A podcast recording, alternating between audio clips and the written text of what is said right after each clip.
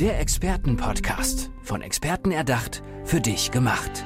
Experten aus nahezu allen Bereichen des Lebens geben wertvolle Tipps, Anregungen und ihr geheimes Know-how weiter. Präzise, klar und direkt anwendbar. Von A wie Affiliate bis Z wie Zeitmanagement. Der Expertenpodcast macht dein Leben leichter. Ja, macht dein Leben leichter. Dafür ist vielleicht auch Matthias Klesler angetreten, denn seine Schlagworte lauten Potenzial, Umsetzung, Erfolg. Hallo Matthias, schön, dass du da bist. Hi, schön, dass ich da sein darf. Matthias, was bedeuten diese drei Worte für dich? Ich glaube, wir Menschen haben unglaublich viel Potenzial und schöpfen davon unglaublich wenig ab. Zum einen passiert in der Kindheit ganz viel, dann in der Schule lernen wir nicht, wie wir unser Potenzial auf die Straße bringen können. Und selbst wenn wir im Erwachsenenalter feststellen, dass wir gerne unser Potenzial ausschöpfen möchten, besuchen wir Seminare und danach passiert aber auch selten was. Ja, Denn das stimmt.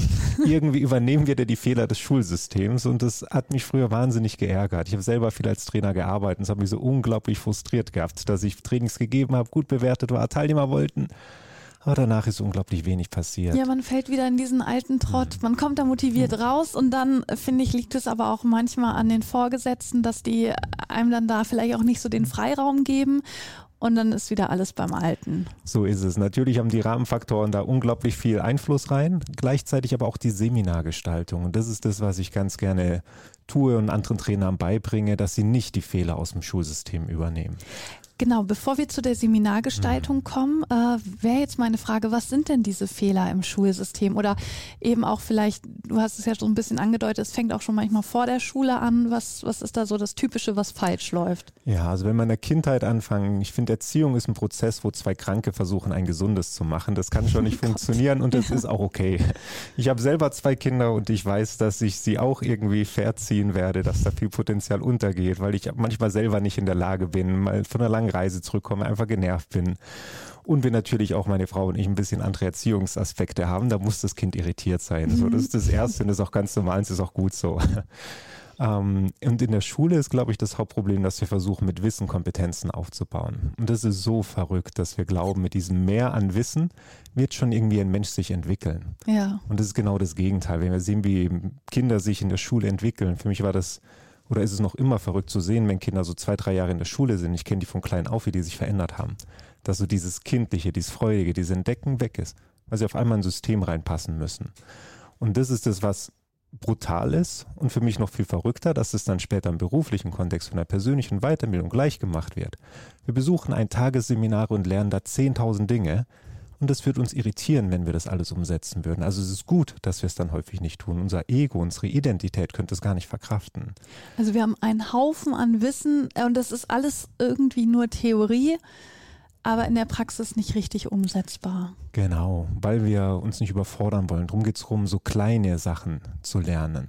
Nicht so viel auf einmal, lieber so ein kleinen Häppchen immer wieder, dass unser Ego sich damit auch anfreunden kann. Denn immer, wenn wir uns wandeln wollen, was Neues dazulernen möchte, sagt unser Ego, der Kern unserer Persönlichkeit, nein, das möchte ich nicht, da müsste ich mich verändern, da habe ich keine wir Lust haben das darauf. Immer schon so gemacht. genau, und das war gut so, ja. Und wir haben es von Mama und Papa gelernt, da fangen wir gar nicht erst an, ja. Genau. Ähm, und drum gilt es dann, ein paar Dinge anders zu machen, beispielsweise mehr Zeit einzuräumen, die Leute mit echten Emotionen lernen zu lassen. So der Klassiker im Seminar ist ja das Rollenspiel. Mhm bis auf ganz wenige Ausnahmen, hat, glaube ich, noch niemand im Rollenspiel wirklich viel gelernt. Wir haben ja, da wieder Wissen angeeignet. Nur Fremdschämen hat man gelernt oder ja. sich selber schämen. Es war, also es ist oft unangenehm. Ich ja. weiß nicht, ob das das Ziel ist. Ich glaube nicht. Noch ganz schlimm wird es so häufig, wenn dann eine Videokamera noch angeschlossen wird und dann wird so jedes kleinste Detail, was jemand gemacht hat, noch in der äh, Analyse auseinandergenommen, sodass die Leute dann auch noch Angst vor Kameras haben. Mhm. Ja, das ist das Beste, Super. was noch passiert. Ist ganz großartig. Und das finde ich das Schlimme, weil es so normal geworden ist, dass wir uns einfach damit arrangiert haben, dass das passiert. Wie wünschst du dir das denn oder wie machst du das? Ich wünsche mir, dass die Leute Weiterbildung Zeit geben, Zeit zu wirken. Wir rauben unseren Inhalten so häufig die Wirkung, indem wir einfach versuchen, zu viel zu machen. Und ich kann das verstehen, ich möchte Menschen auch gerne schnell viele Dinge beibringen. Ja, man will irgendwie ja immer effizient sein ne, und schnell zum Erfolg kommen. Ja, und auf der anderen Seite merke ich einfach bei mir, wie viel Zeit ich brauche, um Dinge zu lernen. Ähm, dass das manchmal einfach eine reife Zeit braucht und manchmal einfach auch nicht der richtige Zeitpunkt dafür ist. Das heißt, so ein bisschen den Druck rauszunehmen und lieber auf die kleinen Veränderungen zu setzen. Denn wenn es jeder Mensch schaffen würde, in jeder Woche eine Kleinigkeit zu ändern, was ganz Kleines, dann wären das im Jahr 52 Veränderungen. Mhm. Das ist tausendmal besser, als sich viel vorzunehmen, in Seminar zu gehen und danach gar nichts umzusetzen. Und 52 kleine Veränderungen ist ja viel ist richtig viel, vor allem summiert sich auf und sie werden ja immer verstärkender und die vernetzen sich ja auch untereinander. Wir haben eine große Führungskräfteausbildung, die dauert ein Jahr und jede Woche macht jeder so eine Kleinigkeit, manche mhm. auch zwei Sachen. Und es ist so unglaublich großartig zu sehen, wie die Menschen sich verändern in dem Jahr. Es ist für mich immer so ein kleiner Schock, wenn ein neuer Zyklus beginnt und die ersten Fragen von den Teilnehmenden kommen, denke ich mir, oh, was ist denn das für eine merkwürdige Gruppe? Aber dann fällt mir wieder ein, ich stehe noch ganz am Anfang, weil ja. die anderen so viel weiter sind. Dann finde ich, macht Weiterbildung Spaß dann setzen wir es auch in ganz unterschiedlichen Kontexten rein. Dann bringen Teilnehmer Beispiele aus einer Führungskräfteentwicklung aus dem privaten Leben. Die sagen dann, ey, auf einmal mit Schatzi zu Hause ist es sehr viel besser, die Kinder ist leichter, der Nachbar ist gar nicht mehr so anstrengend. Und dann merkt man, dass es so universell einsetzbar ist und dann ist Wissen einfach großartig. Wie gehst du da genau vor, dass wir uns das noch so ein bisschen mehr aus der Praxis vorstellen können? Also angenommen, du hast eine neue Gruppe an, die arbeiten wahrscheinlich alle in einem Unternehmen hm. und du lernst die neu kennen. Wie fängst du dann da an? Was machst du? Mhm. Ich glaube, natürlich hat es was Individuelles für jedes Unternehmen, das ist richtig und das muss man auch anpassen. Viel wichtiger ist so die Grundauswahl der Dinge, die ich tue. Denn beispielsweise haben wir in der Weiterbildungsbranche ganz viele Inhalte, die einfach keinen Nutzen stiften, weil wir es irgendwann mal gelernt haben. Mhm. Vier Seiten einer Nachricht Schulz von Thun hat noch kein Gespräch gerettet und trotzdem kennt es fast jeder, der sich mit Weiterbildung beschäftigt. Verschiedene Eskalationsstufen, Modelle, all das stiftet keinen Nutzen, weil wir Probleme lösen und nicht Wissen vermitteln sollen. Das heißt, das ist so das Erste. Und dann gilt es auch zu schauen, was sind wirklich so die kleinen Veränderungen schon in der Didaktik, wenn so ein Seminar aufbereitet wird, wenn die Inhalte festgelegt werden.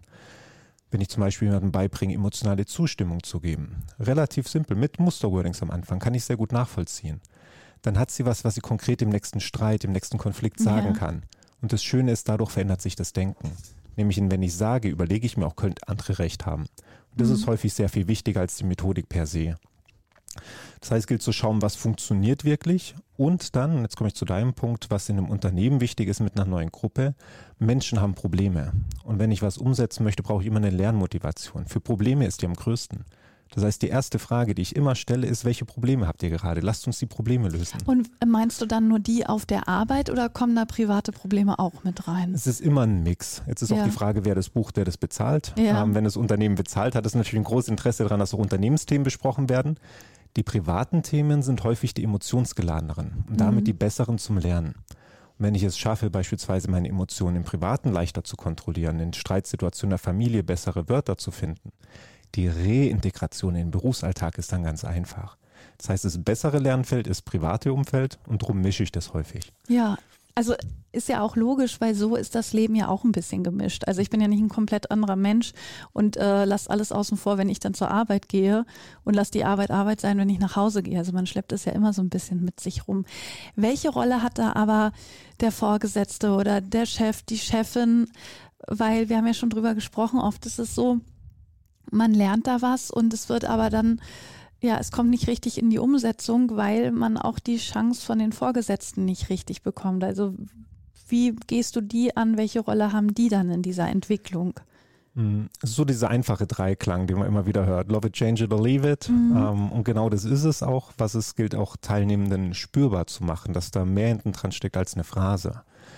Ich kann mich mit der Situation abfinden. Nämlich häufig ist dieser Leidensdruck nur irgendwas, was in meinem Kopf passiert, weil die Gedanken nicht sauber sortiert sind denn wenn das einmal passieren würde, dass der Chef beispielsweise eine Bemerkung macht oder so, würde es mich gar nicht stören. Aber wenn es immer wieder kommt, nicht mehr einfach schon denke, jetzt kommt der wieder, dann ja. wird das schlimm. Worauf ich mich natürlich lieber fokussieren, was auch den größten Part einnimmt, ist das Ganze zu verändern. Einfach zu schauen, wie kann ich Einfluss darauf nehmen. Wir denken ganz häufig, wenn wir jemandem was sagen und der reagiert nicht so, wie ich möchte, dass der andere ein Idiot ist, dass er es nicht versteht. Aber in aller Regel liegt es daran, dass ich mich nicht ausdrücken kann. Ich sage meinen Teilnehmenden immer, wenn ihr irgendetwas nicht erreicht, dann habt ihr einfach schlecht kommuniziert. Ja. So. Ist das wirklich meistens so? Es ist immer so. Oder ist es 50-50? Wenn wir was nicht erreichen, ist es immer unsere Schuld, dass wir nicht richtig kommuniziert haben. Es gibt nur Situationen, in denen wir sehr einfach kommunizieren können. Ja. Ähm, wenn ich zum Beispiel meinem Schatzi sage, ich hätte gern einen Kuss, dann kriege ich den mit hoher Wahrscheinlichkeit. Das ist einfach. Wenn ich meinem Chef sage, ich hätte gern zwei Millionen Jahresgehalt, dann ist es schwierig. Mhm. Wenn ich es nicht erreiche. Ja einfach äh, kommuniziert ist. es ist einfach kommuniziert, aber ich komme nicht zu meinem Ergebnis. Das heißt, was wir ganz häufig haben, ist, ich muss in Mehrwerten denken. Die Frage, die stellen wir uns häufig gar nicht. Wenn ich möchte, dass jemand anderes was tut, ist immer die Frage, was hat der davon, dass er es tut? Sobald ich diesen Mehrwert generieren kann, tun Menschen alles für mich. Das ist der Grundsatz der Manipulation, der mhm. Beeinflussung, egal wie wir es nennen. Nur häufig machen wir uns gar nicht die Gedanken dazu. Ich habe es mit Führungskräften, mit gegenseitigen Mitarbeitern, die sagen, die wollen keine Überstunden machen. Dann sage ich, aus welchem Grund sollten sie denn? Ja. Und dann fällt es ihnen schwer, die Frage zu beantworten, außer man erwartet es oder man sollte es tun, aber das ist keine Antwort für die Person. Das heißt, hier so ein bisschen zu schauen, aus welchem Grund sollte der andere etwas tun, sich auch hier wieder in den Menschen reinversetzen zu können, um Mehrwerte für ihn zu finden. Wie viel Freiheit muss denn der Chef oder die Chefin dann den Mitarbeitern lassen, damit sie sich eben so weiterentwickeln können, entfalten können? Ich finde es ein ganz schwieriges Feld. Nämlich die erste Antwort wäre möglichst viel Freiraum ist gut für eine Entwicklung. Mhm. Das heißt, je größer der Freiraum, umso mehr können Menschen Selbstverantwortung übernehmen, umso eher können sie sich entwickeln und entfalten. Das ist die erste Antwort. Die zweite Antwort steht dem ganz entgegen. Und zwar viele Menschen müssen erst lernen, mit Freiheiten umzugehen. Wir sehen es in vielen Unternehmen, die agile Prozesse einführen und keiner ist in der Lage, mit den Freiheiten umzugehen. Das heißt, es ist im Vorfeld zum Scheitern verurteilt, mhm. weil die Menschen noch nicht in diesem Freiheitsgrad denken können. Das heißt, es ist häufig der erste Lernschritt, ähm, dieser Freiheit umgehen zu lernen. Dann ist es häufig so ein paralleles Arbeiten. Und was wir auch nicht vergessen dürfen, ist, dass manche Menschen es einfach nicht möchten. Ähm, es gibt Führungskräfte, die können nicht führen, wenn die Mitarbeiter frei sind. Die brauchen diesen Zwang und Druck. Dann ist die Frage, warum bleibe ich als Mitarbeiter da oder nicht? Das wäre die dritte Option, die wir vorhin noch offen hatten. Leave it. Leave it. Ich ja. verlasse das Feld, weil es einfach nicht passt. Was für die Firma häufig auch gut ist. Also es ist für ein beidseitiger Gewinnungsprozess. Und zum anderen gibt es aber auch Mitarbeiter, die wollen das gar nicht. Das ist so, was wir uns häufig vorstellen, dass jeder dann Freiheit leben möchte, seinen gedankenfreien Lauf lassen möchte, sein Potenzial ausleben. Ja. Manche sind einfach glücklich, dass es nicht so ist. Und für manche ist Job auch ganz ehrlich einfach nur da, um Geld zu verdienen. Die machen häufig einen guten Job aber die haben einfach keine Ambition, Karriere zu machen, sich zu entfalten. Und ich finde auch, das soll so ein Stück weit respektiert werden. Sind das trotzdem dann in deinen Augen auch gute Mitarbeiter? Das sind häufig sogar die besseren Mitarbeiter, ähm, weil sie per se schon zufrieden sind, so wie ja. es ist. Sie haben nicht diese enttäuschten Erwartungshaltungen, die da sind. Ähm, und auch jedes Unternehmen ich nenne sie gerne die fleißigen Bienchen. Das ist wahrscheinlich der treffsicherste Begriff, aber ich finde, beschreibt es ganz gut. Manche Dinge müssen noch abgearbeitet werden. Das ist eine Wohltat zu im Team zu haben. Und was mhm. viele engagierte Führungskräfte machen, also nicht über die wir gesprochen haben, die das Team klein halten, ja. die versuchen, diese Mitarbeiter zu pushen, die versuchen, diese in die Erfüllung zu bringen und demotivieren sie damit. Ach, wa warum? Kannst du mir das nochmal erklären? Also die, hast du gesagt, die demotivieren hm. sie da? Warum? Äh, da, äh, du ja. merkst, dass ich da gerade, weil ich dachte, jetzt kommst du und motivieren sie da und dann, nee, das nee. hat er gerade nicht gesagt. Nee, sie demotivieren sie wirklich. So, mh, mm, der Obwohl schlimmste die von sich auch schon fleißig sind. Mhm. Ähm, sie sind fleißig, weil sie Arbeiten gestellt oder Arbeitsaufträge bekommen, die genau ihrem Metier entsprechen. Es ist genau vorgegeben, was sie wie zu tun haben und damit fühlen sie sich wohl.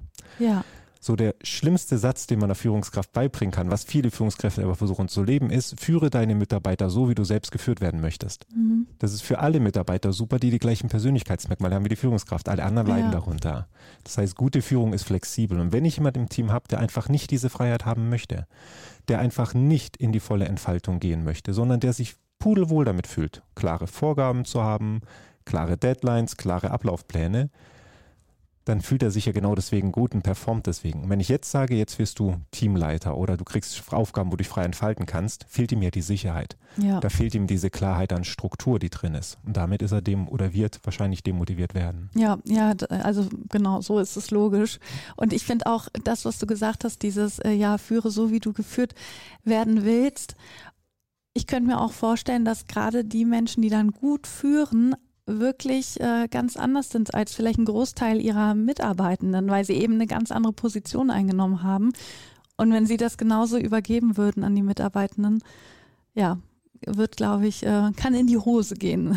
Ist es ganz sicher. So. Ich bin zum Beispiel ein sehr flexibler Mensch. Ich habe wenig feste Strukturen in meinem ja. Leben. Ähm, und ich dachte immer mit Menschen, mit denen ich zusammengearbeitet habe, ähm, dass die das auch gerne hätten. Habe festgestellt, dass sie genau. tief verunsichert waren, weil es keine klaren Regeln gab. Es gab keinen klaren Prozess. Ich sage, wir sprechen einfach darüber, wann. Ich musste lernen und habe gelernt. Ja. Einfach Strukturen zu geben, schon in der Sprache. Dass ich sage, heute sprechen wir drei Punkte. dass ich mit ihnen klare Jour-Fix-Termine ausmache und ihnen sage, was besprechen wir. Das muss ich alles erst lernen. Nämlich für mich ergibt das gar keinen Sinn aber für die andere Seite und damit ist es wichtig. Ja, aber das Tolle ist ja, dass du da du hast es ja verstanden und bist aufgeschlossen dem gegenüber und sagst, okay, ich komme auch auf die Leute zu, die anders ticken als ich. Matthias, bevor wir hier zum Ende kommen, wollen wir natürlich noch wissen, wo wir dich denn erreichen, wenn wir dein Expertenwissen brauchen. Auf welchen Kanälen? Natürlich einmal auf der Homepage, da findet man alles irgendwo auf www.matthiasklesle.com, alles zusammengeschrieben. Sonst natürlich auf Facebook, LinkedIn, ähm, überall kann man mich finden. Und alle, die wirklich gute Trainings auch geben wollen als Trainer, finden es auch auf gute-trainings.de. Matthias, vielen, vielen Dank für dieses schöne Expertengespräch. Ich sage nochmal deinen kompletten Namen, Matthias Klesle, Klesle mit C. Und ich wünsche dir alles, alles Gute. Vielen lieben Dank. Tschüss. Ciao.